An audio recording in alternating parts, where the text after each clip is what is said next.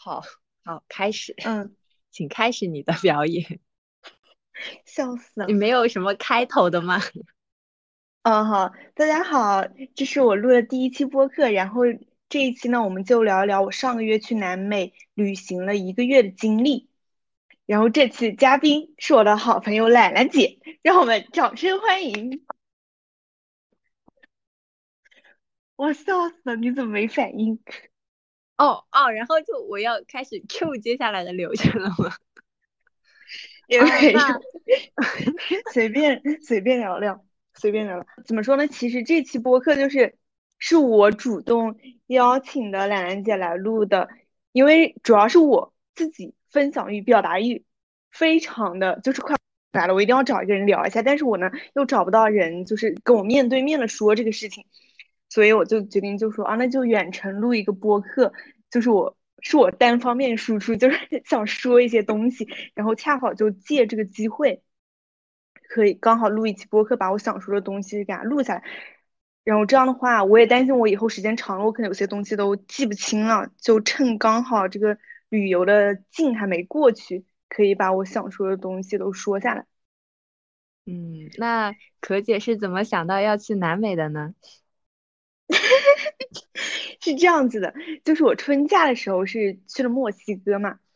然后呢，我就对墨西哥的印象非常好。其实墨西哥算是在嗯中美洲，中美洲对。然后我因为我有美国签证，我美国签证它去一些国家是可以免签的，就是你不用再去办其他的签证，就很方便嘛。我就专门去搜了一下美国去哪些国家，就是你有美国签证的话，去哪些国家是不用再办签证的。它就是很多南美的国家是不用的，就比如说像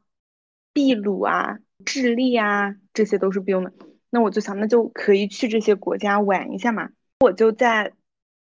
呃，因为其实我本来是有一点想一个人尝试一下一个人旅游嘛，但是因为南美这个地方我没有去过，语言又不通。听起来又很危险的样子，就感觉那边很多的毒枭啊，很多抢劫犯，就是非常不安全，所以我就觉得一个人去可能有点困难。加上我是是在哪里找的旅找的旅伴啊？我知道你是一个人在那里读书嘛，那去一个月感觉旅伴也不是很好找哎。对对，然后我最开始计划其实也没有说要去一个月，是我当时在豆瓣。的一个留学小组，就里面都是一些留学生，就发了一个帖子，我就说有没有人比较感兴趣，就是说去这种免签的地方去南美旅游一下。然后呢，就是有两个女生找到了我，她们就表示都想去。有一个女生就说她想去智利和秘鲁，我当时就说啊可以啊，我们就一开始先定了这两个地方。然后后来我自己做攻略的时候，又发现了有一个小国家叫厄瓜多尔，这个国家很神奇，它是。中国签证也免签，就是你是中国的护照，你就可以免签进入这个国家待一百八十天，所以就很好。而且从美国到飞到那个厄瓜多尔的机票很便宜，就只要一千出头一点，我就觉得非常划算，就决定去厄瓜多尔、秘鲁和智利。我和那两个女生说了以后呢，她们就觉得厄瓜多尔这个。国家也很不错，我本来是打算说一个人先去这个国家，再去那两个国家跟他们会合嘛，他们就都也想去，所以我们又变成三个人去这三个国家。最后那个阿根廷呢，是其中有一个女生，这样呃，一个女生我们叫她叫 V 卡，另一个女生我们叫她叫兜兜。那个兜兜她是张国荣的粉丝，张国荣拍的一部电影叫《春光乍泄》，《春光乍泄》就是在阿根廷取景的，所以她就很想去阿根廷。嗯，他就问我们说要不要和他一起去，但是去阿根廷一个很麻烦的地方是，阿根廷不是免签的，就是你必须得去办签证。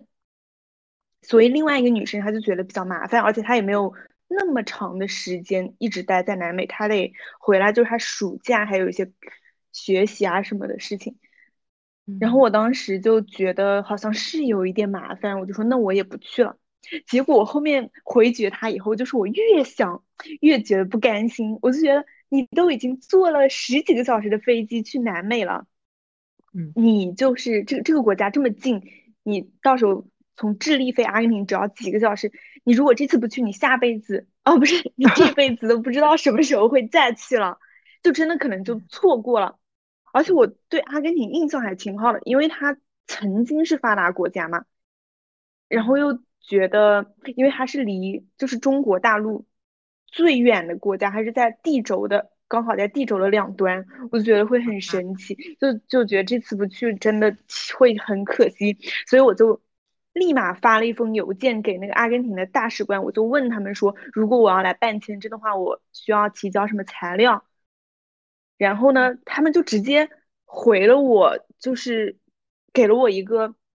约签证的时间，说让我在呃某一天直接过去面签，然后把那个材料清单也发给了我，所以就相当于他们直接帮我约好了那个时间。啊，那我就想，那我必须得去啊，虽然他对，但是其实他是要去纽约，就是我还那天我还有课，然后我还。请了假，用了病假，就是找了个借口，然后当天坐火车去纽约，然后当天下午就是办好又回来，就去办了那个签证，也挺顺利的过程，就是顺利出签了。其实就是只想去一个国家，结果最后一次性去了四个国家，在南美玩了一个月，这样。嗯，那你去之前是对这些国家有了解，还是在做攻略的时候才去了解他们的呀？就像那个女生，她是对阿根廷就是有那种，呃，对，叫什么？她对阿根廷还是，嗯，不能说了解，但是还是对这个国家有一定的印象。的想象中，他是对这个国家还是有画面感的，脑子里会有，对，对这个国家是对他有意义的。曾经想，就是是他的，哎，这种就是他很想去的地方。那你之前对这几个国家是？就就是纯粹是从做攻略开始了解他们的，还是之前你也有你自己想要打卡的地方？我是纯粹从做攻略开始了解的。我在之前在我的印象里，就是秘鲁，它是一个非常非常落后的国家，就类似于那种原始丛林，然后 里面的人可能都连手机都不太用的那种，夸张了。就是因为我以前学地理课嘛。就觉得秘鲁应该是那种什么深山老林啊之类的，但其实我去了以后，我的我的印象里是秘鲁渔场，我以为它是在海边啊，对，它它是在海边，它是在海边。反正我之前对它的印象就是有一种那种丛林大冒险的感觉，但去了以后我才发现，其实秘鲁还可以，它旅游业非常发达，然后嗯，就是其实还是挺现代的一个国家。然后对于智利和阿根廷，我就是完全不了解，我就是连他们的首都是什么，然后当地的人是什么人种这些一概都不知道。厄瓜多尔呢，是我去之前其实有一点点了解，因为当时我妈的一个朋友他知道我要去南美，就和我妈提了一嘴说，厄瓜多尔有一个城市叫昆卡，昆卡这个城市和国内的大理。给他的感觉很像，非常舒服，非常适合度假，气候很宜人，街上的建筑很漂亮。我当时就说啊，那他我我是去过大理的，我对大理的印象非常好，所以我就觉得那我当然得去一去南美小大理，所以就是有提前了解一点厄瓜多尔，然后才决定要去的。嗯，那那个亚马逊丛林是在哪哪个国家？亚马逊丛林是在秘鲁。它是在秘鲁的一个小城市，叫伊基托斯。然后那个城市也很神奇。那个城市呢，它没有，嗯，也不能说没有，就是它街上有，街上汽车很少，就大部分人都是开那种我们叫怎么说，电动三轮车，就突突车，他们当地是叫突突车。然后街上也没有任何的出租车，就是你出行只能靠打这个。突突车，但是它这个地方就是如此落后的一个地方，它居然有机场，那个机场就是为了亚马逊河建的，所以当地的人很神奇，就是他们可能一辈子都待在这个地方，都没有去过其他城市，但是却有源源不断的人就是坐飞机来这个地方，为了去那个热带雨林，就是很神奇。我对热带雨林这个经历比较有兴趣，你详细。讲一下，好，热带雨林这个也是我非常有表达意义的一个环节。就是我最开始订热带雨林，我也是在小红书上搜了很多攻略嘛。然后他们就说，呃，热带雨林里面没有电啊，不是没有电，是没有网，没有热水。然后每天只有两个小时、两三个小时是有电的。嗯，蚊子啊、虫啊什么的非常多，就是条件确实是比较艰苦。但我当时是抱着一种，嗯，去感受大自然的心态嘛，就刚好它也没有网，所以我就自然而然的断网了，也可以不用看一些就是外界的消息，不用每天在那边刷手机，就刚好趁这个机会可以好好的放松一下自己。感受一下大自然，因为我也知道条件可能确实会艰苦一点点，嗯，但我在去之前，我觉得再艰苦又有多艰苦？它它起码就是你是住在一个旅馆，每天他们也会有人做饭给你吃，而且它据说是自助啊，就是你想拿多少拿多少自助，而且热带的饭就是又比较好吃，酸酸甜甜，他们那边有很多鱼啊、虾啊什么的，我就觉得应该还不错吧，我可以的。所以我就和那个兜兜一起去了热带雨林，但那个时候 V 卡他已经回美国了，因为他就是不太能接受这种落后的地方，然后又没有网，他是那种网瘾少女，对，不能让他上网，他会很难受。加上他又有点事情，他就先回去，就相当于我和兜兜两个人去的。接下来的秘鲁、智利、阿根廷都是只有两个人。对对对，从热带雨林开始就只有两个人。然后我们去的时候呢，我之前是在网上找了一个官网，热带雨林的一个旅社的官网，我是在美国的网站上找的，就是那种比较高端的，然后它的网页都是纯英文的，因为你知道当地人他说的是西语，他们的网网站网页肯定都是西班牙语，然后我搜到的那个呢，它就是专门为了说像你这种北美来的旅客，他给你搞一个团。页面做的也是非常精美，看起来呢也很不错，但是问题就是它价格也很贵，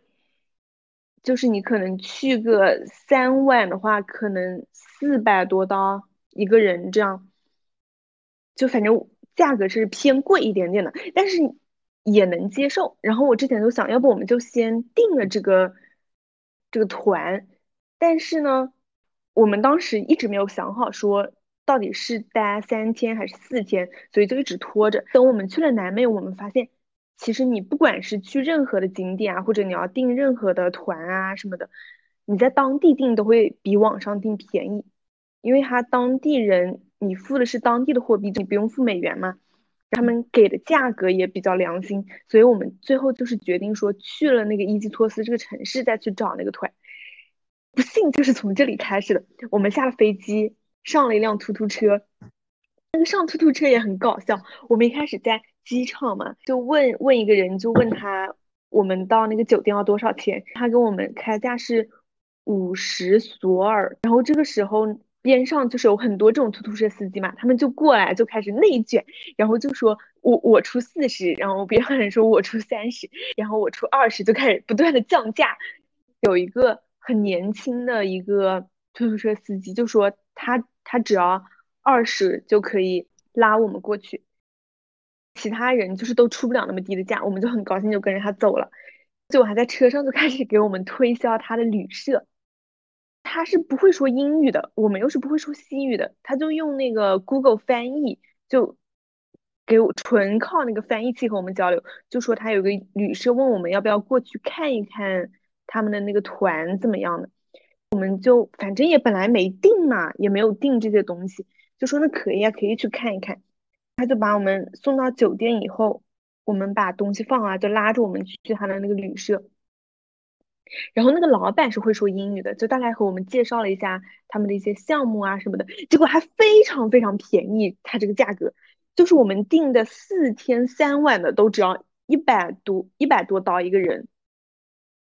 就是相当于比那个美国网站上的可能便宜了，美国网站上要比它贵四四五倍的样子。看到这么便宜，那当然就定了咯。而且那个小哥人又挺好的。结果我们定了以后，就真正去了热带雨林，发现那个条件真的不是一般的艰苦。就他是住在那种和尚的小木屋里，然后，嗯，就是非常非常简陋。怎么说？只能说是能住人的水平吧。然后我们晚上洗澡的时候，它是只有冷水。我那个朋友他洗到一半的时候，那个水管突然爆开。那个亚马逊河，因为它是在雨林里面，所以它是河水里有很多泥土的。它那个水管里面流出来的水，就突然变成了那个亚马逊河里的水，就是非常脏，非常脏，爆出来止都止不住，就是很夸张。然后它那个木屋，因为它非常潮湿，木屋的那个边角啊，一些地方就是。都有很多的霉点霉斑，然后我们睡在那个床上，虽然说它是有蚊帐，但是那个虫很多很多，就是你晚上基本上，就算你包的再严实，也还是会被咬的。我当时是就是感觉整个晚上，整个晚上就是一直在抓蚊虫叮咬的那个包，就是很痒。那边说的饭什么自助餐呢？怎么说？自助却也是自助。但是它的量是定的，就是比如说你有一共有十个人，那他就给你十条鱼。我就算脸再大，我也不可能拿两条鱼吧，因为这样就有人没有鱼吃啊。所以它虽然说是自助餐，但其实它就是定定按人头给的，他已经给你分配好了。唯一可以多拿一点的，可能是他们那边的一些什么香蕉片啊，或者饮料，你可以多倒一点。但其实也算不上自助啦。哦，是自助分餐，对，自助分餐。他每天只有三个小时是有电的，就是晚上六点到九点。所以我在这一段时间，我就是得抓紧时间，我又又得充手机，又得充相机，还得充我的 iPad、手表之类的，还有我还有充电宝啊什么这些七七八八的东西。他的那个房间，他一个房间只有两个充电头。我们有两个人，相当于你一个人只能分到一个，所以这三个小时很宝贵嘛。你如果不出，就是怎么说呢？我本来以为我到了这里，我就会嗯完全不看手机，就尽情的享受美妙的大自然。但是我来了以后，我才发现我这个手机瘾就是好像变得更重了，因为你就一整天，你可能都你都不怎么能看手机。一是担心它没电嘛，第二个是因为。它虽然说那里没有网，但其实它有时候还是有微弱的三 G 网，就是偶尔还是能微信消息能刷一点点出来。但是你想要什么看微博上的图片啊，或者是想要看一些需要那个流量多一点点的，那就不行了。就是它微信消息可能都要转那个转圈圈转个好几分钟，你才能发出去一条。哎，那当地人就主要发展旅游业嘛，他们。没有其他什么工作吗？网这么差，无法和外界交流。他们的种植业还有一些渔业什么应该挺发达的。就他们那边有很多的农场啊，农场主什么，他们会种很多的热带水果，然后还有捕鱼打捞这些。对，感觉他们还是靠农林业为生吧。所以旅游业应该是算他们那边赚的很多的了。但是热带雨林，嗯。我觉得值得，其实也还是值得的，因为它的风景真的很美。当时那个导游就带着我们坐那个小木船嘛，就我们大概可能六七七八个人坐在一艘船上，然后就在那个亚马逊河上吹着那个风，然后两边都是各种植物、树林啊什么的。我们就在那个河，那个河又很宽阔，我们就在河上划。然后当时就真的有一种心旷神怡的感觉，你就觉得那个时候可以什么都不用想，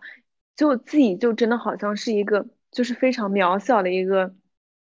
小生物，你就在那个广阔的河面上，我就觉得那个船可以这样一直开下去，我就什么都不用想，我就一直待在那个船上，我可以开一辈子。当时就是真的会有这种想法，以及它有很多的动物啊，在其他地方看不到的一些热带特有的动植物。我觉得还蛮有意思，但我不是那种特别喜欢动物的人，因为我是很害怕一些长毛的动物，就是我我对哺乳类动物都挺害怕的。我对于一些什么虫子啊，或者是鱼啊什么那些，都我都说不上喜欢，我就哦看看这样，所以我的感觉都还好。但是如果你很喜欢小动物的话，你到热带雨林去应该会很开心，因为它那边有。很多的很可爱的，像什么树懒啊，有各种猴子啊什么的，而且他们都不怕人，就你可以去跟它亲近，可以直接抱着它，然后他们也不会伤害你。就是还蛮有意思的。好，那听了我最想听的部分，那就从从头开始，有什么旅途中发生难忘的事情吗？那个亚马逊，我还要再补充一下，嗯，就是我们最开始定的是四天三万的嘛，然后我待到第三天的时候，我就已经开始受不了了，因为我觉得那边条件就很差。然后我们我前一天就，我们当时在那个河上去那个探访一棵什么千年老树。突然下起大雨，因为热带雨林就是那个雨说下就下嘛，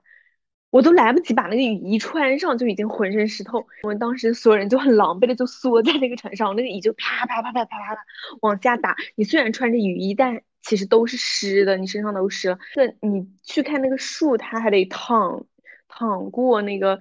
一一潭那种。你就是相当于你要在那个河水里面走过去，大概到膝盖部位，在它那个水其实差不多也在这个膝盖部位，它那个高度。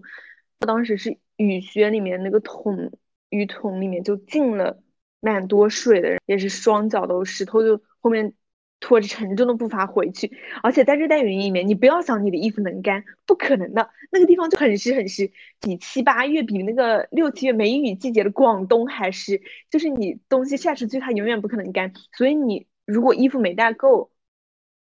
那你就只能穿湿衣服。当然我衣服是够，但我就是受不了这种，就是我有很多衣服都已经，我就感觉都已经很脏，然后都湿哒哒的。但是你没有办法把它晾干，你就只能挂在那。我当时就觉得这个条件极其的恶劣，而且我特别不喜欢这种湿湿热的环境，然后那个虫子又特别多，我就感觉自己每天都身上都黏糊糊的，然后脏兮兮的，感觉自己像个野人。我就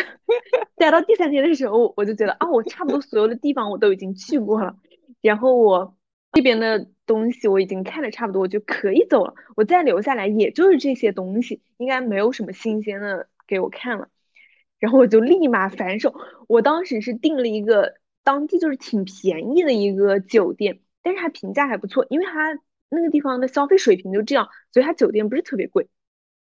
我就觉得不行，我我一定要去享受一下。就我觉得我这三天我吃了太多苦，我就把那个酒店取消，反手就订了他们当地的希尔顿酒店。就是其实它那个在希尔顿，就是在它那个伊基托斯价格就和美国的普通酒店的价格差不多。但是在当地已经算是那种很好的酒店了嘛，就立马订了两万，我就说我要享受，我要享受。我第二天我就提前走了。我走的时候，那个兜兜，其实我很佩服他，因为他比我更虚弱，他那个时候已经被雨淋感冒了，加上他他非常的吸虫子、吸蚊子，每天晚上他身上的包比我还多，他就没有怎么睡着过，可以说是。就一直被蚊子咬，但是他又特别特别的喜欢亚马亚马逊丛林和热带雨林，就很喜欢这种冒险，他很有这个探险精神。他就说他一定要坚持到最后一天，分开了。对，他就一定要坚持到最后一天。我先去住，他第二天再过来。分开的时候，他就整个人就躺在床上，脸色惨白。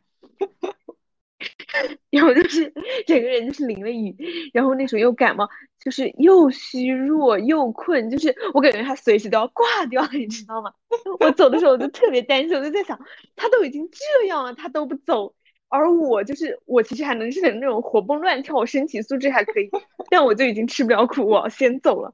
我我当时在感慨，我说他的这个精神真的是毅力太强大了。但我不行，我必须得赶紧去享受。然后当我踏进那个希尔顿酒店的那一瞬间，我都震惊了。我就在想，天呐，这个地方怎么会有这么现代化、这么高级、这么敞亮、这么明亮的一个酒店啊？就我就感觉一下子回到了现代社会。我当时一下子就好恍惚，我觉得我怎么会进入这样的一个地方？是我能来吗？然后我就好开心，好开心。但其实他那个酒店就是。普通的你最最正常的现代酒店的样子，但我我那一瞬间我真的热泪盈眶，我就觉得我以后绝对是要生活在发达国家，我肯定要生生活在发达的地方，我我不能容忍自己再去过这种，就是你玩可以，但是没有必要在那边生活，以及以以后如果我遇到这种要吃苦的行程，我不会再订什么四天 三万，我觉得三天两万都太多，住两天一夜就可以了，我们浅浅的感受一下。浅浅感受一下，我们是去旅游的，不是去吃苦的。我后面我们一开始以为热带雨林它可能大家都很苦，都是去过这种苦日子。我们还特别奇怪，说为什么看到有的人说什么在热带雨林里面住一个月，什么住一个礼拜？我们在想怎么住得住啊？我们才发现，因为我们加了一个群，它叫什么拉美自由行，就里面都是一些在南美玩的人。我们就发现，其实它热带雨林里面是有好的酒店的，就它那个好的酒店和你其他的外面的酒店差不多的，它的房间也很好，然后吃的也很好，你是可以住一些，然后它价格也不贵，反正以美国的物价来说，它是绝对不算贵的。但我们当时就是直接被那个。突突车司机忽悠去了二十元的突突车，对，就是为了贪图便宜，图那二十元。我们后面真的后面才知道热带雨林有那么好的酒店。如果我有朋友或者听这个节目的听众，以后想去热带雨林的话，记得千万要订好的酒店，不要像我们一样为了省了一点钱去住一个破破烂烂的一个地方，然后把自己搞得非常的虚弱，也没有。那个心思继续享受这种当地的美丽的景色。我当时想，如果我在那个美国的网站上订那个贵的话，可能他住的就是那个好的酒店吧。嗯，但其实是那个酒店还是可以单独订的，就你可以找一个团，就那个导游每天带你玩，然后你自己去订酒店。我们订的话是相当于全包的，就导游、酒店、吃吃的什么全部给你包在里面，就是它便宜是真的很便宜啦。嗯，但是也确实不是我能够 承受的这个度。但是我看一些当地的人，就秘鲁本地的人，我们那个团里面就只有我们两个外国人，其他全是秘鲁人。但是我我们在那个热带雨林，就是还遇到了其他团嘛，就很多一看就是那种很多白人啊，一看就是那种什么美国人。就是我就觉得他应该是有好一点的团专门给外国人的，我们只是误入了一个本地团。对，嗯，那我们把时间线拉回到你旅途最开始的地方，那你从最初讲讲有什么印象比较深的事情呢？嗯嗯，其实我在这四个国家里面，我是对厄瓜多尔的印象最好。我不知道是因为我。是我的第一站，就是我可能那个时候我的体力精力最充沛，然后最有好奇心，最想去探索的时候，还是还是说真的是因为这个国家我比较喜欢，因为他，嗯，他那个国家旅游的人不是很多，他不是那种像秘鲁啊、智利啊这种旅游大国，所以当时我们去的时候。可以说是我们走那么多地方，就基本上只有我们三个中国人，就是没有怎么见到其他的亚洲面孔。然后包括美国人也很少，就是都是本地人，感觉不太有游客，所以玩起来就会比较舒服嘛。因为你就感觉你好像进入了一个融入了一个当地的生活，而不是说我去某个景点这样。嗯，然后厄瓜多尔呢，它，嗯。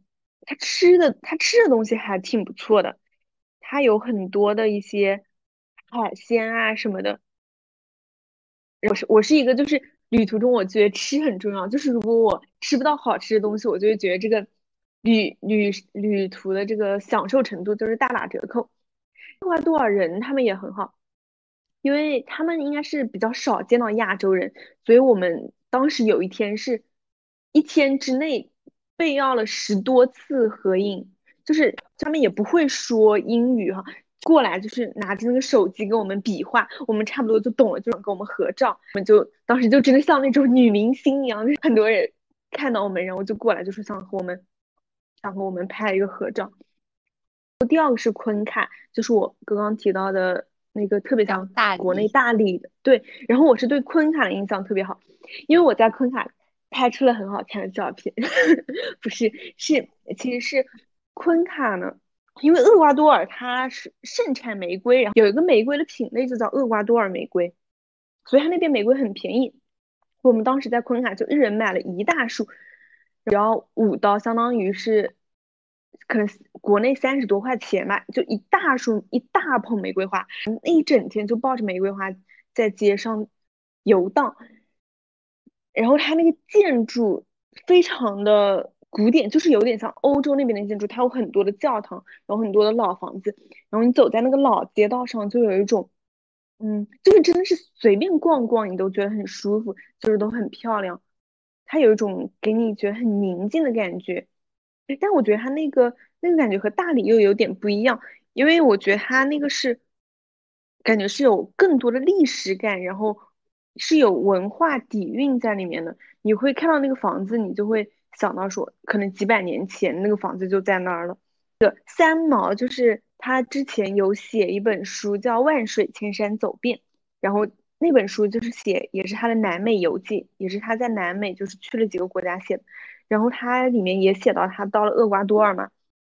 然后他为什么去厄瓜多尔，是因为他一直觉得厄瓜多尔是自己的。上一辈子的故乡，就他觉得自己上一辈子是厄瓜多尔人，所以他就一定要来这个地方看一看。所以我当时也是对厄瓜多尔有一点点滤镜，因为你就是觉得啊，这这么一个有名的作家，他都觉得这个地方是他上一辈子故乡，那这个地方应该很不错吧？嗯，再说一说秘鲁。哦，其实我们最开始是。怎么说要一起去南美？就是因为我们都想去马丘比丘。马丘比丘就是在秘鲁，然后马丘比丘它是一个世界七大奇迹的之一的一个景点。我都没听过。它那边就是一个呃印加文明、印加遗迹。它一开始其实是一座山，就是反正就是很特别普通，都没有人发现。有一个历史学家。去那边考古，发现他那个山下就好像有什么东西，然后后面就开始找人，就一起来把它挖出来嘛。然后就发现它其实是一座城，嗯，就是那种几百年前的，应该是有那个当地人，我们应该叫什么玛雅，应该没有到玛雅那个地步。当地的人是叫什么种族人来着？我突然一下子忘了。反正就是那个当地人在那边生活的一个非常完整的一个遗迹，而且它全是用石头堆的，就它所有的房子、所有的路都是用石头堆上去的，然后就很神奇，我们都不知道当时在那个山上他们是怎么就是建造出那样子的房子，所以后面这个景点就被开发出来了。然后我们当时就是都是为了去这个马丘比丘才决定说要来南美的。马丘比丘也是游客很多的一个地方，对，它可能是我们去的所有地方里面游客最多的，就当时还得排队啊什么的。但是我觉得人也没有像我想象的那么多，就我当时觉得马丘比丘的人可能会和长城的人一样，就是都是人，但其实没有，你那个路还是非常的通，就是我觉得就是跟国内的普通景点一样，它没有让我有一种有。对他没有让我有一种那种啊那种世界著名景点，所有人轰轰轰，没有没有，就我就觉得还行，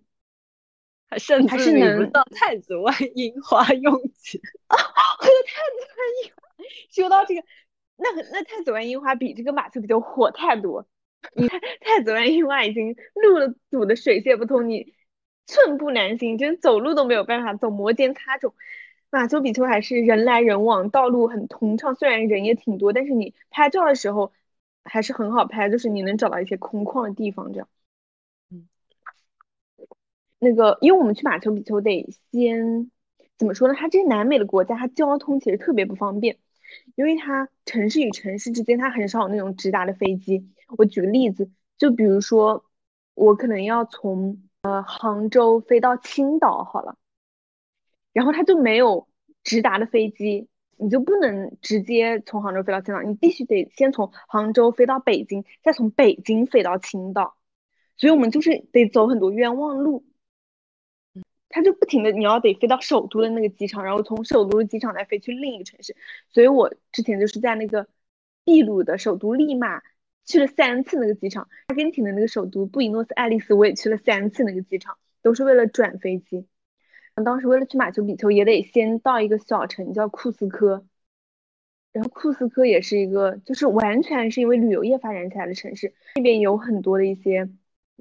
开发的一些那种嗯团啊什么，就比如说什么彩虹山啊，然后去骑马，然后看盐田什么的。它那边其实还挺多活动的。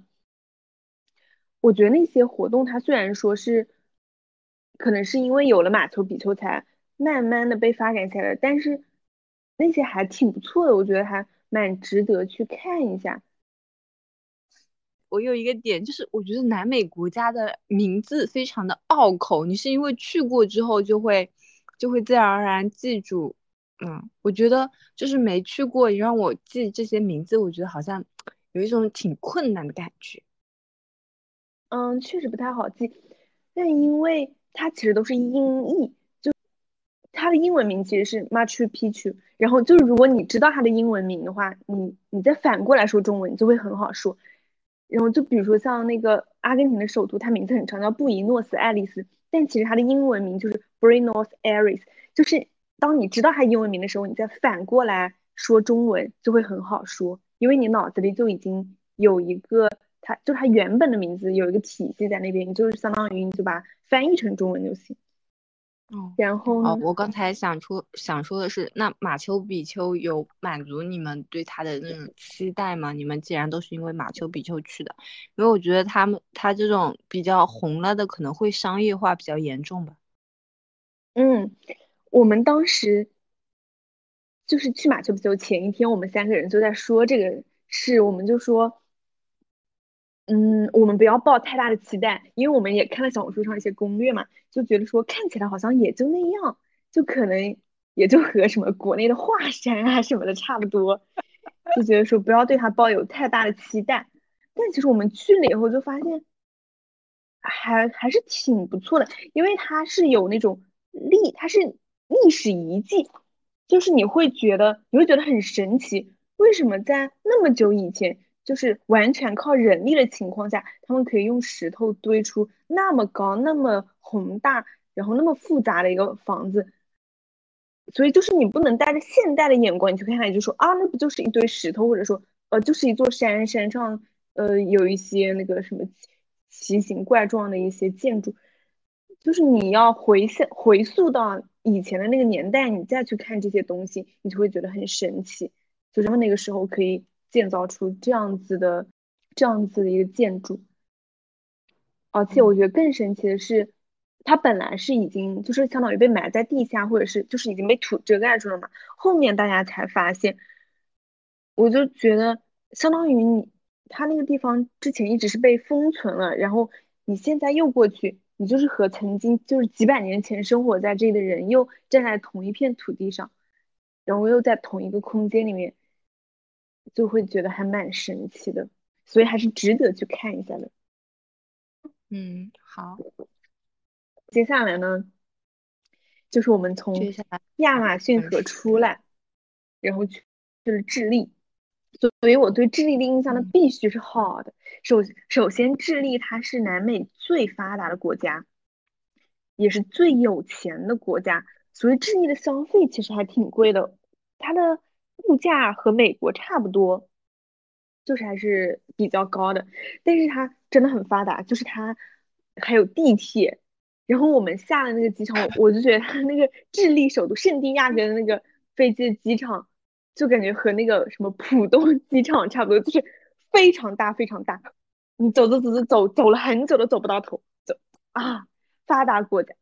哦，它好像不是发达国家，反正是大城市的感觉，大城市感觉，现代社会的感觉。我就我爱了，我爱了。圣地亚哥呢，我们当时是为了去，我们我们在智利其实是只去一个景点，它叫阿塔卡马沙漠，沙漠。据说是整个地球上距离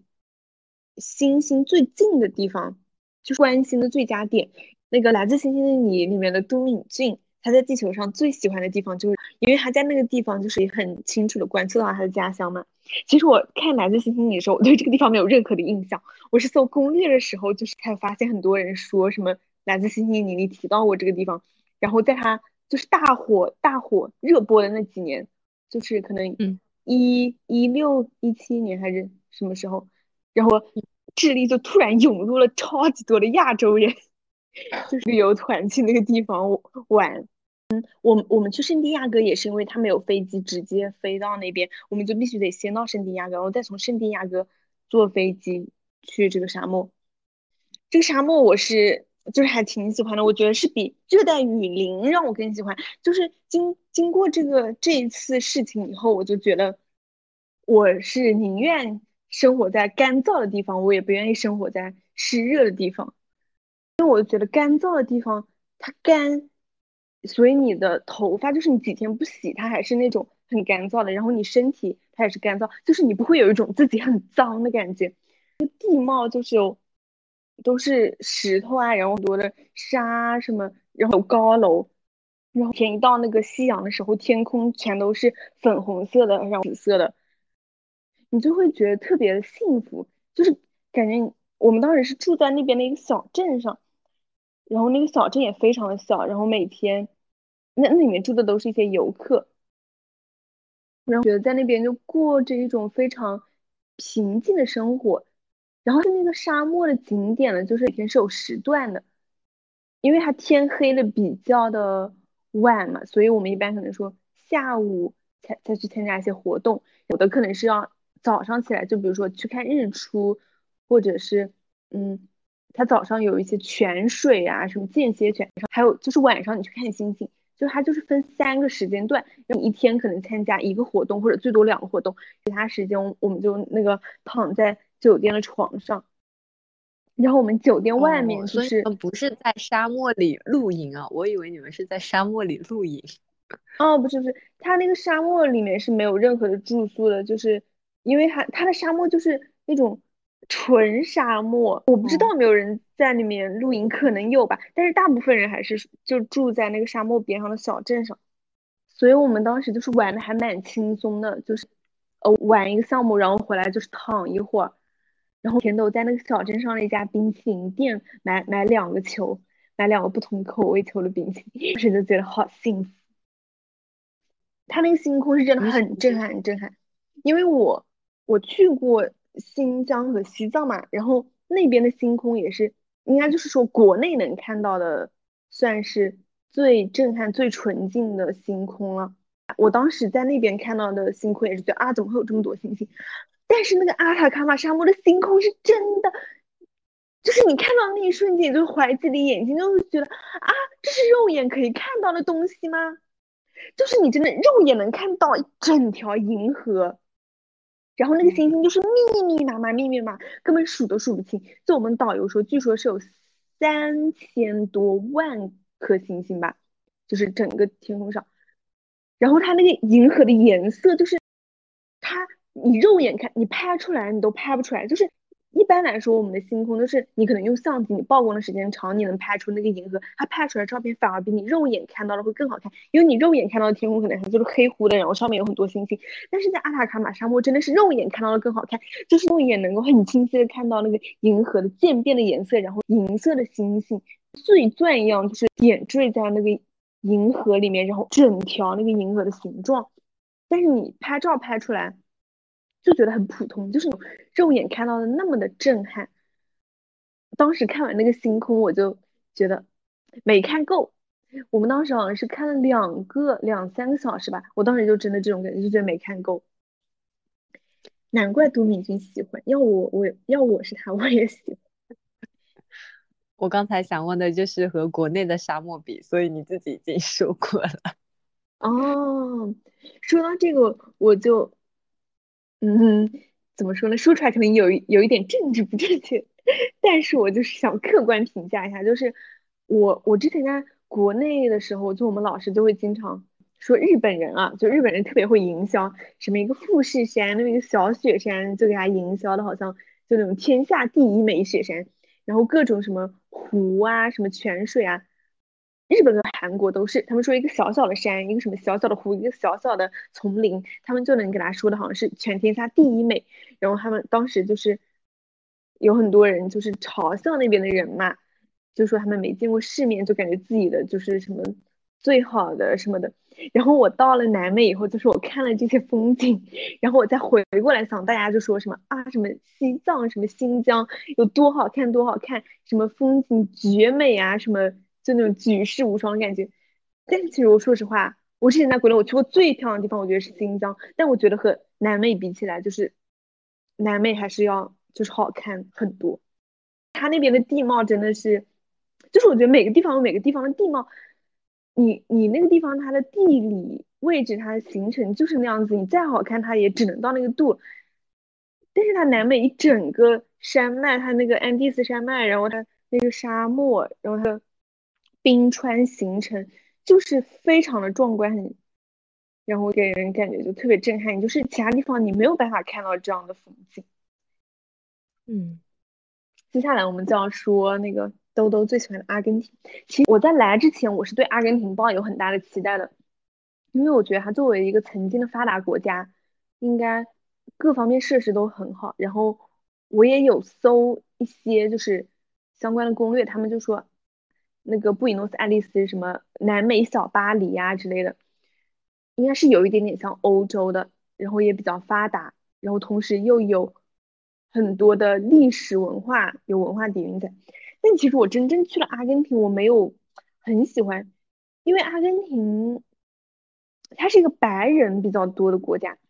就是我们之前在的那些地方，我觉得是西裔比较多，就是也是西班牙那边过来的，就是皮肤基本上是小麦色或者说棕色的。但是你到了阿根廷，很明显的感觉到，就是里面有点像他们是白种人比较多。阿根廷人对亚裔不是很友好，因为我刚来阿根廷的第一天，然后经常在街上会被一些那种目光打量，这种目光和。我在厄瓜多尔就是被那些，因为他们也很少见到亚洲人嘛，但是你能分清楚那是两种不同的目光，就是厄瓜多尔人可能更多的是好奇，然后友善的目光，但是你会感觉到阿根廷就是那些白人看你的眼光是有一点的，对，不太友善的，我就会有一种，我感让我有点不舒服，我就感觉自己好像在受到种族歧视。然后有一个让我印象特别深的事情，就是我们当时在他就是在他那边的火车站。一个当地的一个三四十岁、三十多岁的一个白人女性，长得胖胖的，突然很凶的冲过来问我们，招呼也没打，就直接问我们现在几点了。我当时就觉得很奇怪，就算你要问几点钟，就是一个正常人第一反应，你也不可能说问两个外国人吧？那他是当时就很很凶的，招呼也不打，就冲过来就很就是气势汹汹的问我们现在几点。然后我当时也愣住了，我就没有回答他。然后兜兜他是脾气特别好，然后性格蛮软的一个人，就是看了一下时间嘛，就跟他说现在几点了。然后那个女那个女士就特别大声的说了一声，就又大声又凶的说了一声 gracias，就是 gracias 就是西语里面的谢谢，就是还是说了谢谢，但是他那个语气让我感觉是就是愤恨的说了那句，然后完以后狠狠的瞪了我们一眼。然后那种翻那个白眼，然后一瞪那种眼神，就是就特别凶悍的那个眼神，让我感觉自己好像被刀捅了一刀。我当时我真是整个人都被吓到了，我就跟豆豆说：“我说我说哎，刚刚那个人，我说我说他他刚刚瞪了我们一眼，我说感觉好可怕。”但是豆豆没有看到，然后豆豆就说他，可是他还跟我们说 “glass”，他还跟我们说谢谢呢。但我当时我就我对阿根廷人印象特别不好，我就觉得我觉得他们很 很凶，然后就感觉对人很不友好，很坏。然后，那阿根廷那边就是，嗯，亚洲人也很旅游的也很少嘛，很少很少。我们其实我们一路上基本上不太碰到亚洲人。首先亚就是亚洲，外貌就是最明显的嘛，你就是你一眼看到就能认出来他是亚洲人，的就中日韩三国是吧？就其实到泰国啊越南就已经能够辨别出来，就是和我们是另一个不同种类的长相了。中日韩可能还接近一点。然后日本、韩国本来人数人人口基数就小，所以就非常出来大的我们，对，然后中国人出不来，对，就可能只有一些在外面读书或者在外面工作的一些呃什么什么香港人啊、台湾人，可能这种还有，但也很少嘛。其次是大部分中国人，如果就算在外面旅游，可能就比如说在美国留学，或者说你在欧洲留学。你可能只有在欧洲玩或者在北美玩，选择会来南美玩的还是少数，所以我们一路上其实很少很少遇到亚洲人，碰到亚洲人最多的可能是在阿塔卡马沙漠，我不知道是不是因为都敏俊的原因，但确实我们在阿塔卡马沙漠可能碰到了有有四个中国人，四个中国大陆人，然后有一个香港人，还碰到了一个日本人。嗯，那那是我们碰到亚洲人最多，其他的好像基本都没太碰到过亚洲人。在在厄瓜多尔有看到两个亚洲女生，然后在秘鲁吧，在秘鲁有有看到过几个亚洲男生。阿根廷，阿根廷是真没碰到亚洲人，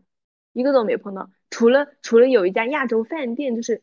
里面有一个。老板他是香港过来，广东还是香港过来？哦，阿根廷碰到过一个台湾人，我我们当时在那个超市里面买东西，我们在说中文，然后他就突然过来说的啊，他说你们你们是就是哪里人，就是这么过来玩，然后我跟他说了以后，他说他是台湾人，对，这都是我们碰到的所有亚洲人嗯，就就真的十个手指头，十个手指头数得过来，很少看到亚洲面孔。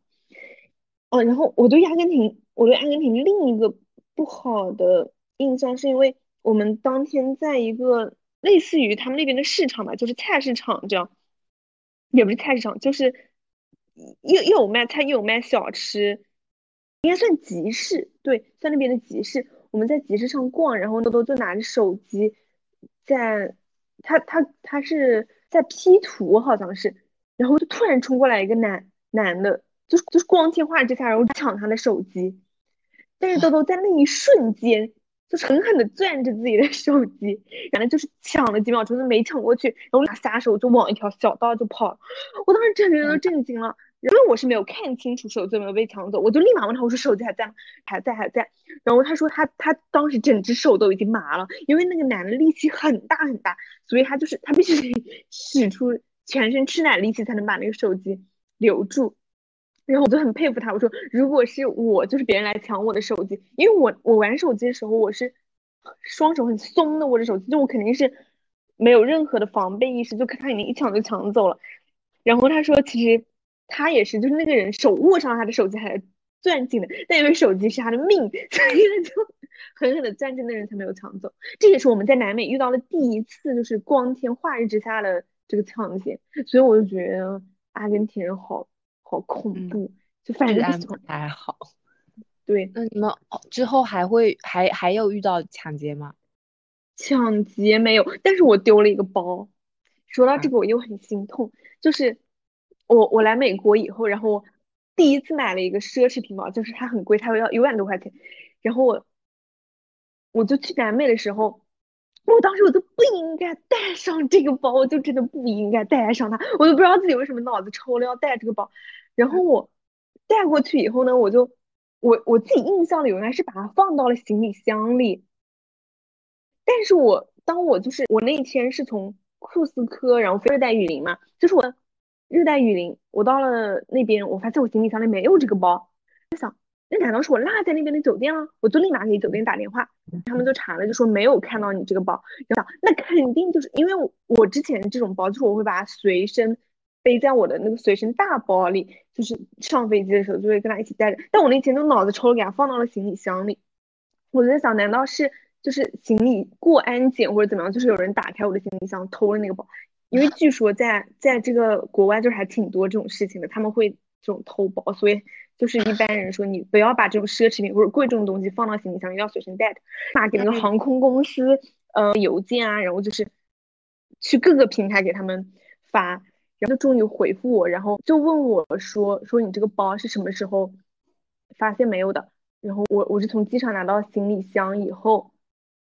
然后我发现它没有了，然后他们就说，那你在机场的时候没有提起那个赔偿吗？然后我说，因为我在机场的时候，我没并没有检查，我是到了酒店打开行李箱检查以后才发现它没了。然后那个 说到这个，就是那个呃，Latam 航空，大家嘘，奶妹千万不要做，气死我了。那个航空就说啊，那就不是我们的责任啊，就是你你并不是在机场立马打开发现它没了，你都已经到了酒店，就是我们都不知道路上有没有人就是动过你的行李箱，所以这不属于我们的责任。我当时我都气死了，我就立马就叭叭叭叭叭就发了一段话过去，我说我认为你们不应该嗯，大家就开始推卸责任，就完全不想负责这个事情。最起码你们应该去查一下监控，看一下到底有没有人打开过我的行李箱，到底在这个你们运输的过程中，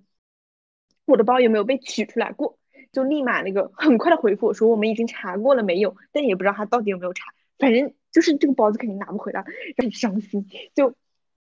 我就是我后面因为很难过嘛，我就去网上搜，就什么就搜一些什么包丢啦怎么办，什么奢侈品丢了，嗯，奢侈品就是我想看看有没有人和我一样惨，就是我就心里会好受一点嘛。然后有人说，嗯，说什么你要相信东西是替人挡灾的。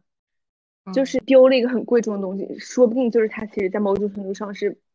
就是你挡了一个灾。然后我当时我就很信，因为我觉得在南美很危险嘛，就是可能那个包没丢，我可能性命或者是我其他的什么人身安全啊之类的，可能就会出现大问题。而且我就觉得你你包丢了，你你丢了就丢了，你最多就少了一个包是吧？但如果你虽然说它还没有一个手机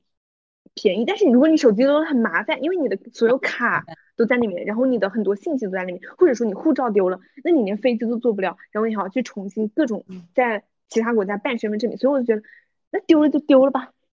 我就不断的安慰自己。但是每当夜深的时候，我想起这个事情，我还是很心痛，我就发誓，我包里有其他有其他东西吗？还是只是包丢了？应该应该只是一个包，里面就算有其他东西，你的行李箱没锁的吗？我锁了，但是他们机场的人就是是他们是有那种专门，就是机场的海关是有专门开行李箱的锁，就是他们会检查你的行李箱，就看里面有没有什么违禁物品之类的。哦，但我不不确定到底是落在酒店那个被那个清理房间的人私吞了，因为也有很多这种事情啊。他们就国外就是很奇葩，还是说在那个机场就是被人拿走了？但不管怎么样，他已经找不回来了。然后我还做了另一个心理安慰，就是。我就去搜这款包的名字嘛，然后因为有很多人说什么啊，大家帮我看要不要买这个，然后我就会专门挑那种说这个包不好的人，就说这款早就过时了，什么几年前的款什么，我就会去看这种评论，我就觉得没关系没关系，这个包已经过时了，过时了，我就算我就算留着它，它可能也不是就是 特别的适应现在的潮流哈，就是没关系，嗯，我们就努力的找这个包的不好的一点。但我还是要说，我以后再也不会背这种贵重物品出门旅游。怎么感觉好像四个国家都说？哦，说到阿根廷是阿根廷还没说完啊？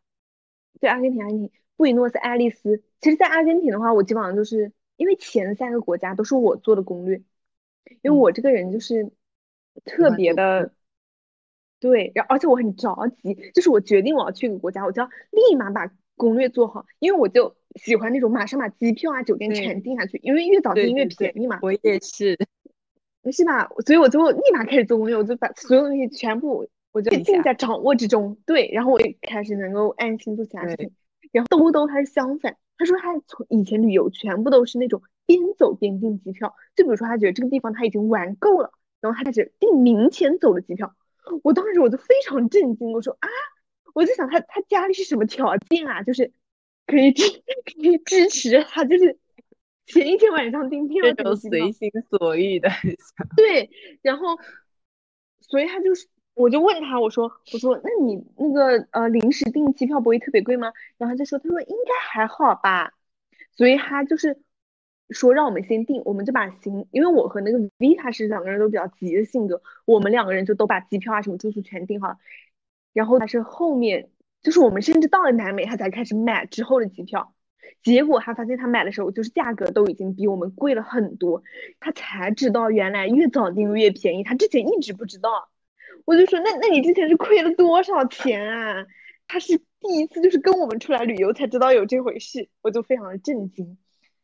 对，所以前三个国家的攻略都是我做的，然后阿根廷是他做的，他做的攻略呢，他基本上就是以春光乍泄为主线。就是他要去打卡一些里面的同款地点嘛，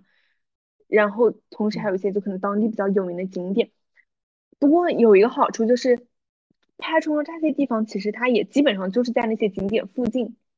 甚至有一些地方它已经成为了一个景点，就是大家会去打卡的地方，所以就是玩起来就比较方方便，不会说我我刻意迁就他陪他去那些地方就还好。而且我还也还蛮感兴趣，就是想看看那个王家卫拍那些地方说现在怎么样，所以我们就是去了一个那边的酒吧，也是我之前发过微博和抖音的，就是呃是之前《春光乍泄》电影里面梁朝伟在里面打工的一个酒吧，然后他现在呢那个酒吧还在，它非常小，然后你每天他是呃晚上有个表演，然后你说你是交五十刀，他是从晚上九点表演到凌晨一点，然后是会有人跳 Tango，有一对男女。舞者他们会跳 tango，然后还有一个小乐队，就是拉手风琴的、弹钢琴的、拉大提琴的，还有一个呃唱美声的，就是三三个类型的节目，然后他们不同，他们不停的那个交替上场，然后我们就坐在那个酒吧里面，就灯光暗暗的，而且它不是说那种。国内的那种清吧，或者是那种蹦迪的吧，它就是有一种非常复古的感觉。你就是感觉你是在听音乐会，只不过你是在一个那种小酒馆里面，嗯，然后它的装修都是特别的有氛围感，然后它场地又很小嘛，所以那个舞者其实就相当于就在你的面前跳舞，就是你离他们可能都只有不到一米的距离，你就能很清楚的看到。嗯，不是说那种你在。站坐在台下看舞台上面的人在跳舞，你就有一种你只是在和朋友，他就在你面前，就是非常随意的、很轻松的展现。而且我觉得他们很享受这个表演，因为说实话，嗯，我们当天去的时候好像是只有六个人，六个人，就是人人不多，但是我能感觉到他们是发自内心的。就是觉得在这边给我们表演很愉快，他们跳舞的时候就是脸上都洋溢着那种很幸福的笑容，就是和对方就那种相视相视一笑，就是我就觉得哦好幸福，就感觉看他们跳舞是一种享受，然后他们自己也很享受，就会有这种感觉。这个是给我印象特别深刻，就我觉得对阿根廷印象有有好转。对，我们还去了一个饭店，也是。电影里面梁朝伟打工的一个饭店，然后那个老板呢，他是好像是广东人吧，他是说粤语的，但是呢，他很早很早就来了这，就他还是个小孩的时候就来了这，所以其实他中文粤语就是说的不是特别好。那个饭店叫中央饭店，我们就去吃了那边的呃饭菜，但他烧的还是挺不错的，就是还蛮正宗的。就是中国人的味道，不是那种打着中国餐厅的幌子做一些那种西式中餐，所以就还挺不错。然后那个老板还，嗯，因为他知道我的朋友是为了那个春光乍泄来的，然后他还给兜兜就是看了，当就是几十年前那个那个，虽然他那部电影好像已经是四五十年前拍的了，但是老板都还是同一个人，只不过。当时那个老板还是很年轻，是一个小伙子。他现在就他儿子都已经和我们差不多大，比我好像比我们还大几岁。所以那个老板就给他看了很多当时和梁朝伟的合影，哇，就可能给他了十几张嘛，然后还有他的亲笔签名，就给我们看，就还挺不错的。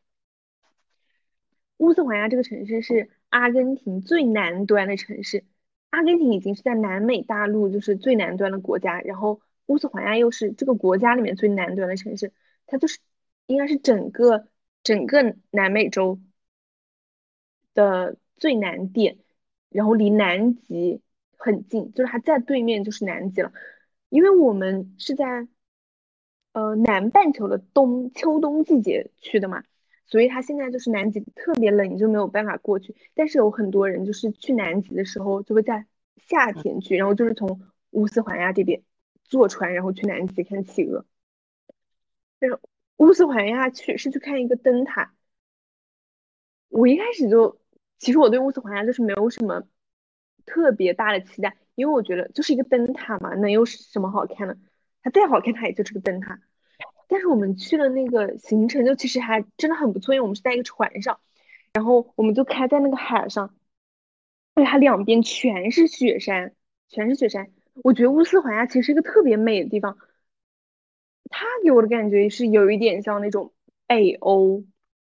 就是它那个酒店外面就都是雪山，就特别特别美。我们就两边全是雪山，然后很多很多的那个动物，就是很多的海懒啊，然后海鸟。海狮，然后在那边的小岛上然后灯塔就是说是南美大陆最南边的灯塔，然后再去就是南极。就失恋的人好像就是说失恋的人特别适合来这个灯塔，因为就说看到这个灯塔的人，你会把所有的不愉快都留在这里，然后你再重新出发，就是你的人生就会重新开始，是这样子。然后豆豆他特别浪漫，他就是提前录好了他发生的所有伤心的、不开心的、难过的事情，然后他到那个灯塔的时候，他就把这些，他就把那个录音播掉。他就说播掉以后，他就把所有的不开心都留在这里了。他以后就会，对，就他就很浪漫。然后当时我看到那个，是吧？我当时看到那个灯塔，就就觉得，他还是被赋予了蛮多的意义的。然后当时那个风景也特别的美，而且它海上，因为我们当时是下午三点出发，就是可能到那边已经四五点、五六点的样子。早上已经有月亮升起来了，然后两边都是雪山，然后有很多的海鸟在飞，然后又有一个红白相间的灯塔。当时的整一个场景就是特别的美丽，然后还有一点点日落，就是有天空，呃，蓝色、粉色、紫色的那个余晖，就是反正就是很美。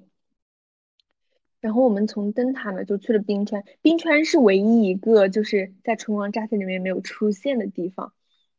灯塔也出现了，嗯，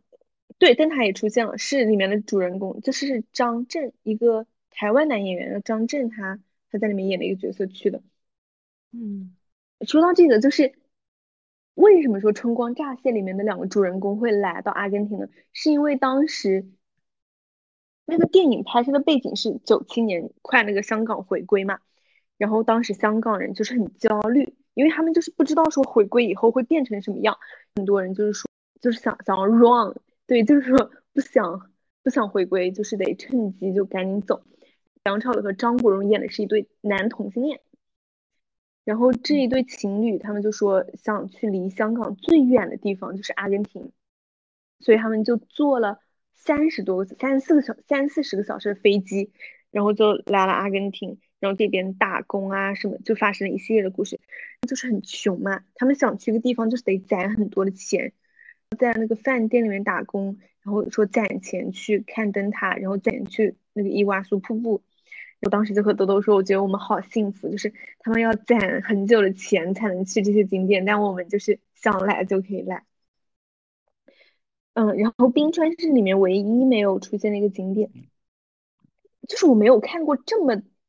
大这么整块的冰川，我好像有在有有在西藏还是哪里还是新疆哪里旅游的时候，就是我看到那种一点点，就是山顶上可能有一点点这样，但是它这边的冰川是一整块，就是从头从头到就底下你当然看不见，因为它在海里嘛，但是就是非常非常震撼，就是一眼望不到头的那种冰川，而且还是蓝冰，就是在太阳的照射下，它那个冰的颜色是淡淡的蓝色。不是白色的，就特别美，特别美。而且因为它冰川在不断的融化嘛，所以你在那边看的时候，它就会有那个冰块不断的从那个山上掉下来，你就能看到那个冰川崩塌，它就砰一下就掉到海里，然后它就会晃动，就看到那个冰逐渐融化的过程，就非常的震撼，就还是很美的。我觉得，像我，因为因为我们去的时候是已经是那边的冬天了嘛，就是比较冷，就你没有你没有办法去参加一些。活动就如果你在夏天去的话，它是有那种在冰上踏步的活动的，就是你可以在冰上徒步一整天，就在那个冰山上，你可以穿着靴子，然后在冰川上走，我觉得还挺有意思。如果我下次就是我还会来南美，我会选择在夏天来。然后最后一站，你可以夏天把其他 右边那些国家玩。你这次玩的主要是南美。我看是左边沿海，对对，左侧左侧。下次的话，因为它右侧其实基本上就是巴西，就这样很大吗？要巴西要签证，但巴西签证很好办，比阿根廷签证容易。如果下次去，我我肯定会去巴西。然后最后一站就是伊瓜苏瀑布。我在看伊瓜苏瀑布之前，因为我去过黄果树瀑布。我们小学的语文课本里面有一篇是讲黄果树瀑布的，你还记得吗？记不得，记不得。但是我知道 黄果树瀑布。嗯，然后好像是拍《西游记》的地方，反正就是把那个黄果树瀑布吹得天上有地下无，就是巨震撼，然后很美很美这样。所以我那个时候和我爸妈一起去的黄果树瀑布，我看了以后觉得啊，就这。怎么说呢？也不能说它不震撼，就是它瀑布确实很大，但是人非常非常多，非常非常多，非常非常 too much，就是你你基本上是在挪动，就是因为你前面永远有人，然后那个道又很窄，然后就看那个瀑布，我就觉得很没劲。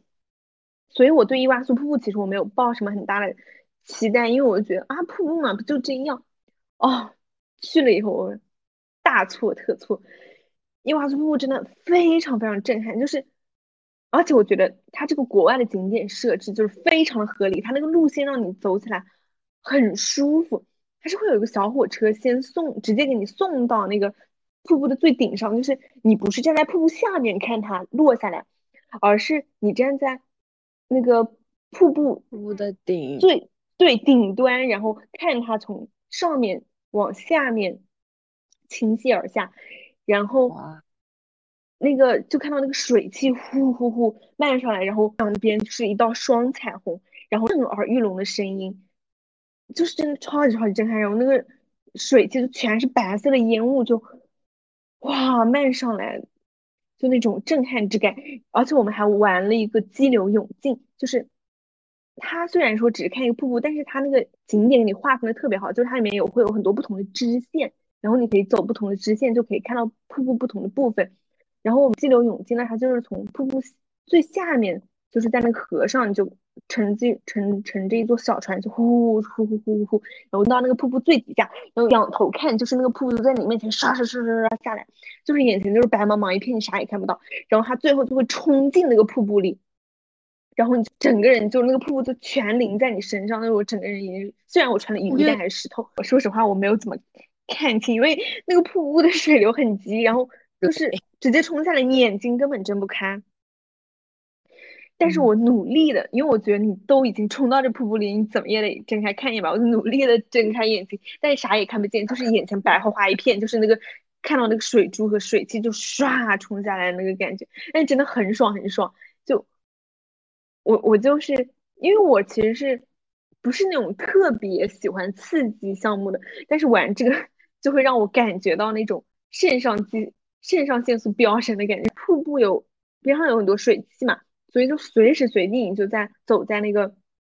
它那个伊瓦苏瀑布的公园里面，能看到很多彩虹，然后两边就是各种彩虹，然后你就在那个瀑布那边欣赏。我就觉得他们这个旅游景点做的非常好，就是画很合理，然后你从各种不同的角度，然后也有那种徒步路线，就是你可以看到很多不同的小瀑布、大瀑布，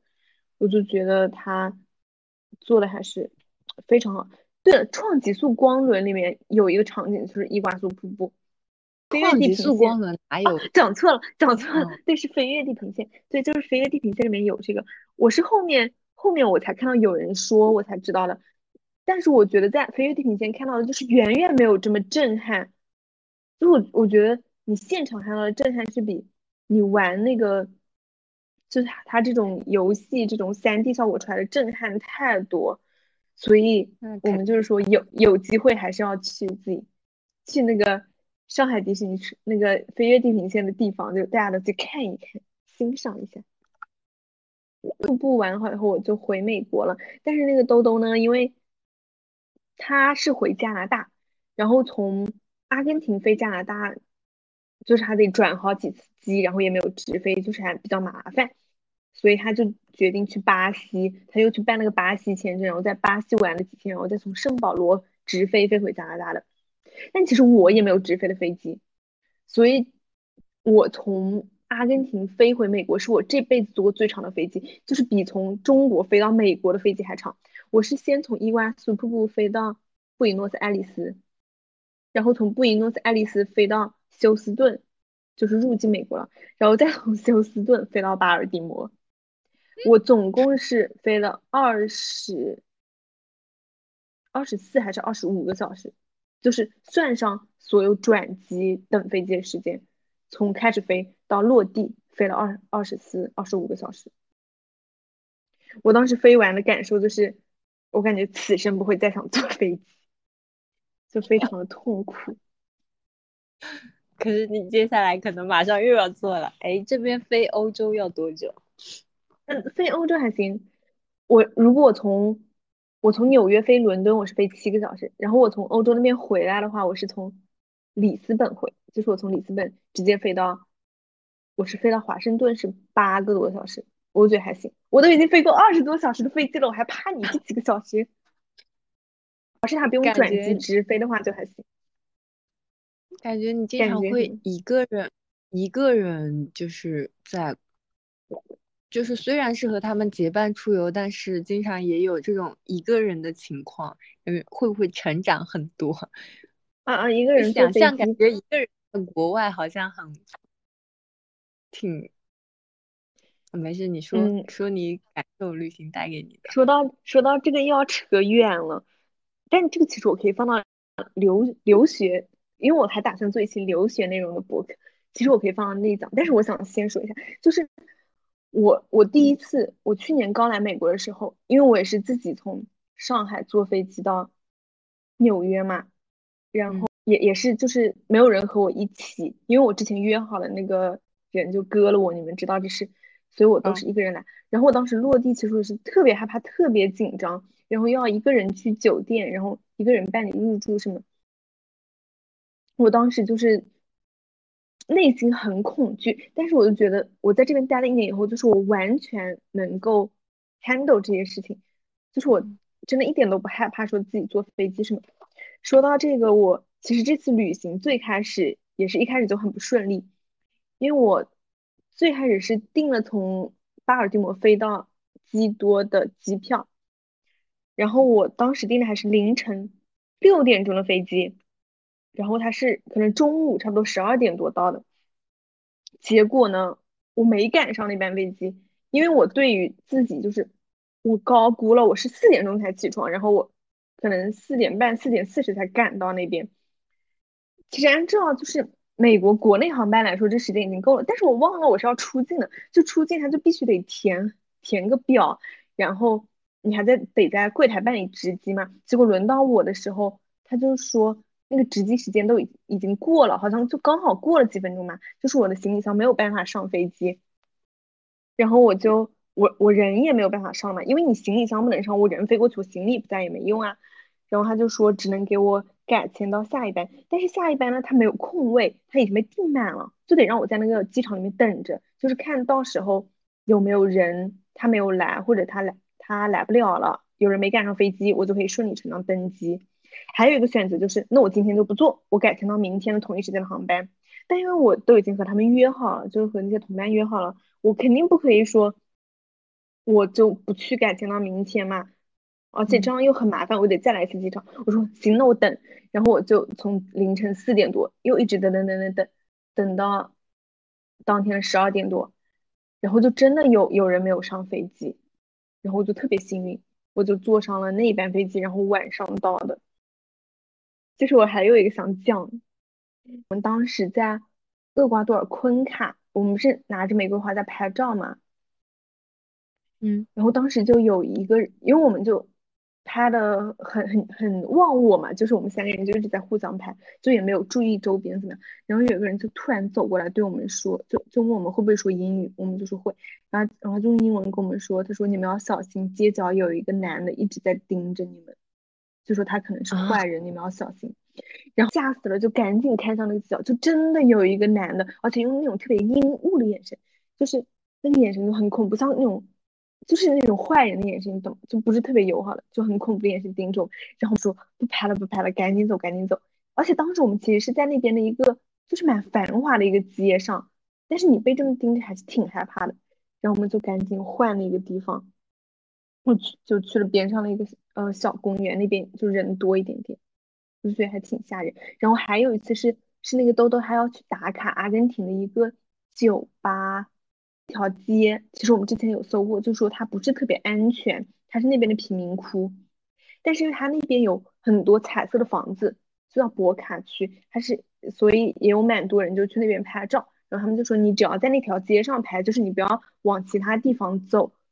就可以，但他那个酒吧呢，好像就是说你要往边上的小的路走几步。那我们在那边就是转了一圈就觉得好像也还好，就是说没有那么的危险。然后我们就决定去那个酒吧嘛。结果我们走在那个路上，就是经过一家超市，然后那个超市外面大概有几个那个工作人员，可能里面的营业员啊什么的，就是在聊天。然后他看到我们就突然就拦住我们，就是问我们去哪里。然后其实我一开始我都不想搭理他们，因为我在国外就是学习到了一个就是。嗯，如果有人主动问你什么东西，或者主动给你搭话，你你都不要理他，因为就是很奇怪嘛。你想有谁会主动问一个就是外国人一些事情呢？是吧？你也帮不了他什么。所以我第一反应其实我是不想理那些人。但是豆豆我之前提过，他又是一个非常的、非常的那个性格很好的一个人，所以他就跟跟他们说，就说啊，他要他要去这个地方，然后那些人就是。他们也不会说英语哈，都是用那个是 Google 翻译的。他们就跟都说，就说不要去，就说那里很危险，非常非常危险。就说你你去了的话，就是可能会有生命危险这样啊。就说赶赶紧回去，就是豆豆他胆子真的很大，就是他他是那种用那个呃粉丝夸 idol 的话，就是什么温柔而坚定，什么温柔而强大，就是。就是他胆子很大，他就跟我说：“他说这太危险了，那你一定要去。”对，他说：“你先去路口找一个那个安全的地方，在那个餐厅门口等我。”他说：“我去，我就打一下卡，就是去门口看一眼，我马上就回来。因为我觉得你已经是一个成年人了，别人跟你说了，那你再做决定，就是我觉得尊重你的决定。我不想说我劝你或者不让你去啊什么的，所以我就自己走到那个路口嘛。”他就去了，嗯，然后突然呢，他回来了。我问他有没有拍到那个地方，他说没有。他说因为他又去了，然后那些人又拦住了他，就是极力劝阻他，跟他说真的不要去。他说他们说那边有一个帮派，类似于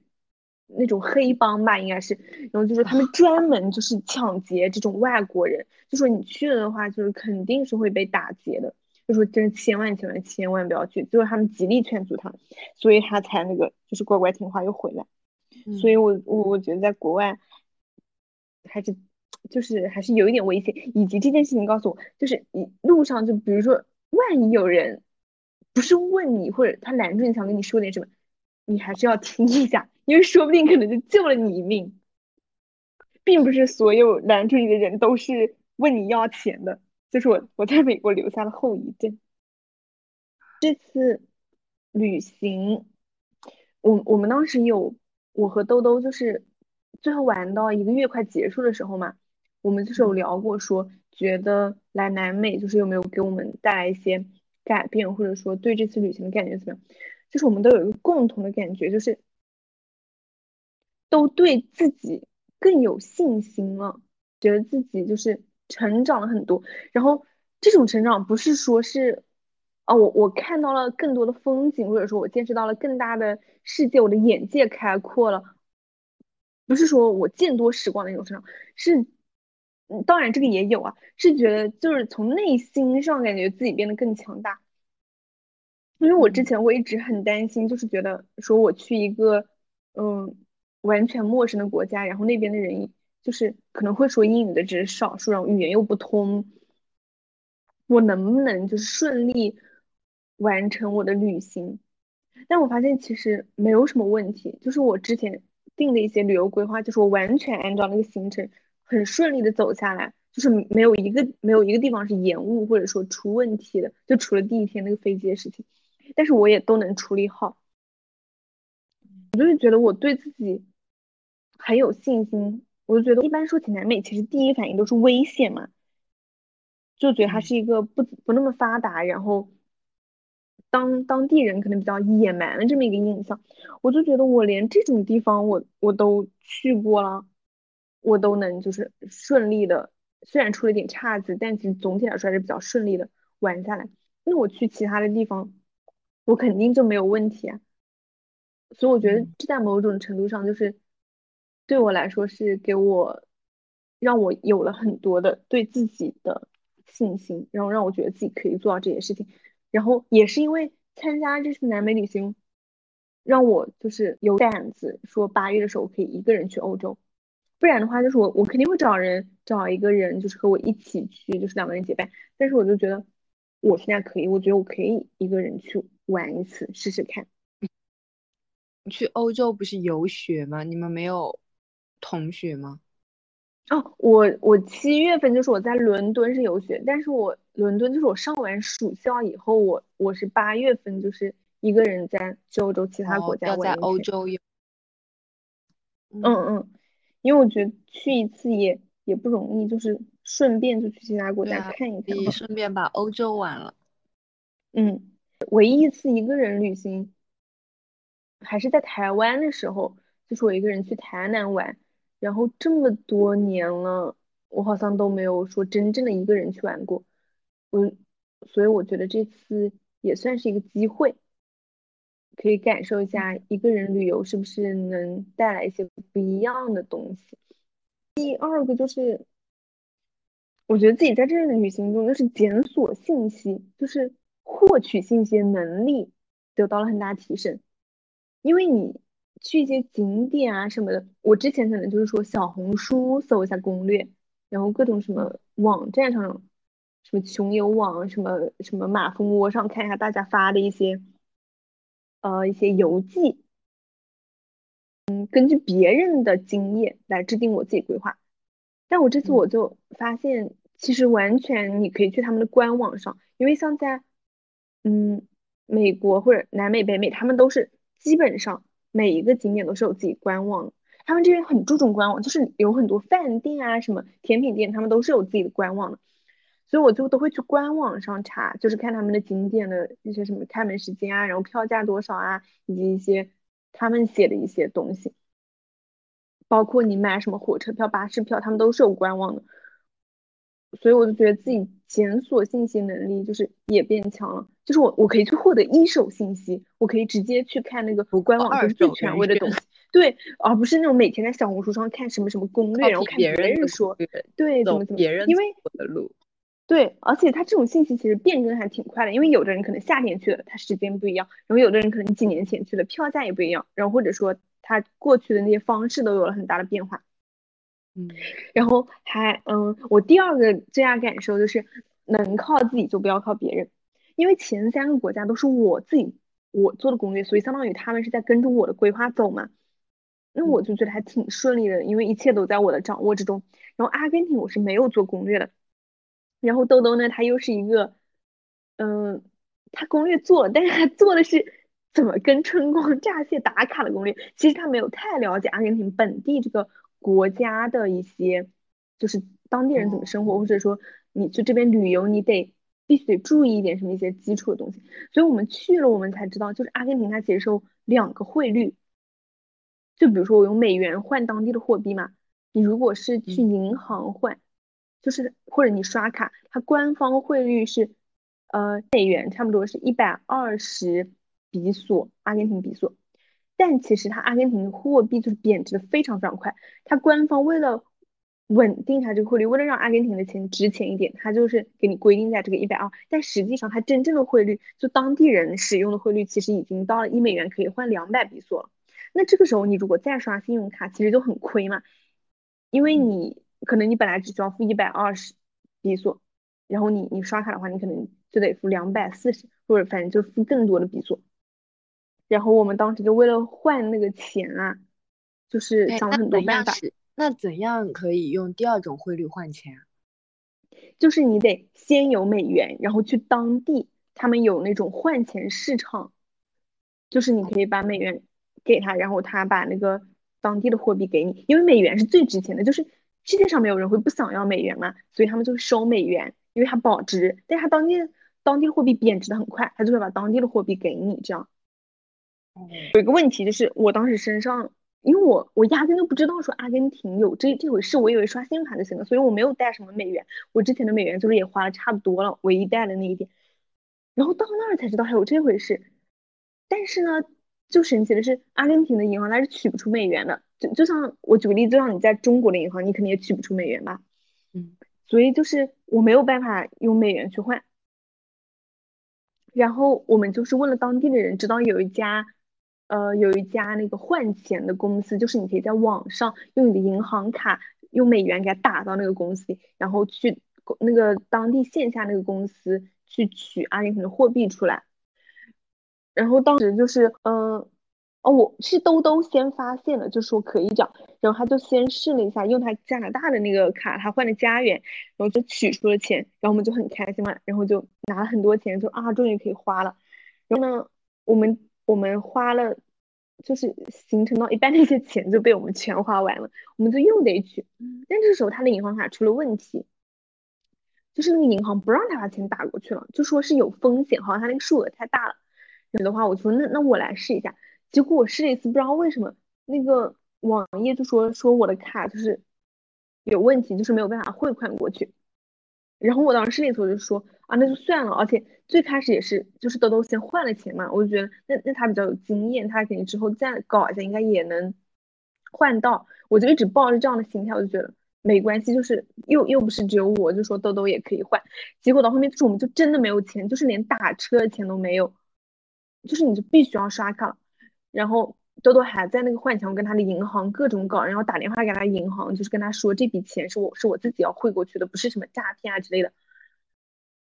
然后他们那边的工作时间又很，就是上上班上的很晚，然后下班又下的很早，然后周末周日还都不营业这种，所以我们换钱就是还拖了好多天都没换到，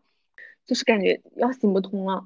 我我才动起来，我就说算了，我说要不我再试一下，然后我就又打开那个网站，然后又就是很认真把东西都填好，然后我就发现我的银行卡是可以换的，然后我就紧急去那个当地的那个取钱的店里面去取的钱。我当时就觉得，如果是那边啊都是用现金的嘛？嗯，就是用现金划算嘛。啊，那他们实际本地人也都是用现金比较多嘛？人就无所谓了，因为他们是阿根廷。阿根廷的卡就是你，你阿根廷的卡，你存的钱和你实际拿的钱是，他就我们如果刷卡，我花的是美元，但他刷卡他花的就是阿根廷的钱，阿根廷的比索，对，所以我们说要换成当地的钱去花，嗯嗯，然后后面就导致这个事情拖了好几天，我才去搞，然后我一搞就行了，我就赶紧去换了，所以我当时就在想，如果是我一个人，我肯定说不会拖到这里。那豆豆豆他可能做事情就是可能拖拉一点，就是他喜欢那种什么事情都拖到最后再干。我就觉得我我应该就是我每次做事情的时候，我就不应该想着说我身边有一个人，就是啊，我可以让他帮我去做，或者是等着他怎么样。那既然我自己有能力，我有时间，我完全可以做这个事情，我为什么非得把希望寄托在别人的身上？如果我早点把钱换来了，我们就不用说啊，每天那个什么心惊胆战，或者是要省着花什么的，就可以把这个钱花来。我就觉得，对我还是喜欢，就是所有事情都被自己掌控，就是你不要想着去靠别人，就算有人和你一起旅行，那是就是你能做的事 情，你还是要自己做。是的。然后最后一点呢，也是我，就是最近慢慢有感触一点，就是我以前其实会会想，就是我我读完这两年书，我就赶紧回国。然后就回到爸爸妈妈身边，就可以，嗯，就过过一些比较平稳安稳的生活。但我现在越来越觉得，尤其是我在外面就是玩了很久之后，我就觉得我还是很需要，就是在外面多待一段时间。我想要在外面再多感受一下，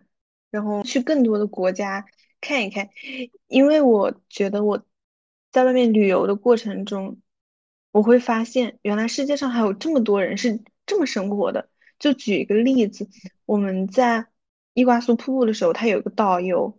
然后那个导游呢，他是阿呃，他是加拿大麦吉尔大学毕业，麦吉尔大学是一个全世界排名就是前三十吧，好像，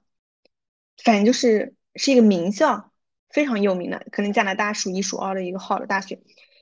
就非常神奇。他在这个学校毕业，但是他来了。南美，他在伊瓜苏瀑布当一个导游，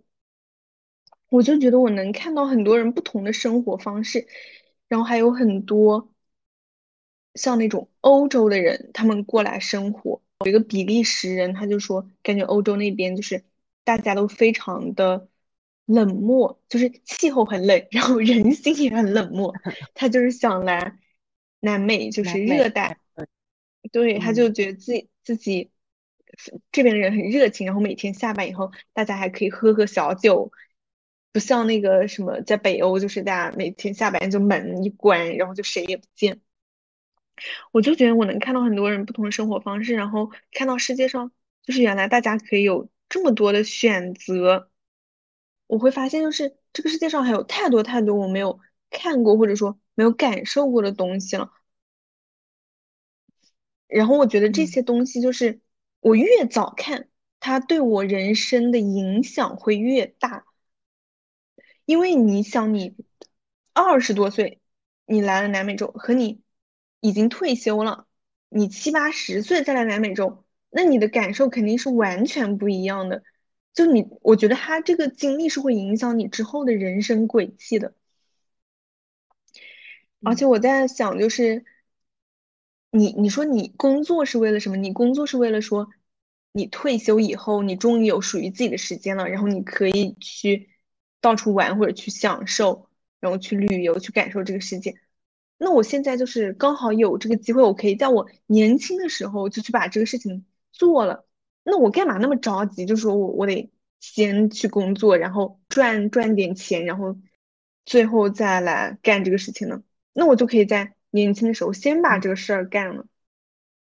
所以我有一个想法，就是我可能不会说那么急着想要回到爸爸妈妈身边。就虽然我我也是很想家了，但是我现在就觉得，嗯。就是怎么可以，就是去更多的地方，对，去更多的地方见更多的人，对我的诱惑来说更大，对我来说是更有价值的。嗯，啊，好像就聊完了。谢谢兰兰姐来做我的第一课第一期播客的嘉宾。等我的这个播客发达了，你就是那个第一个来参加的。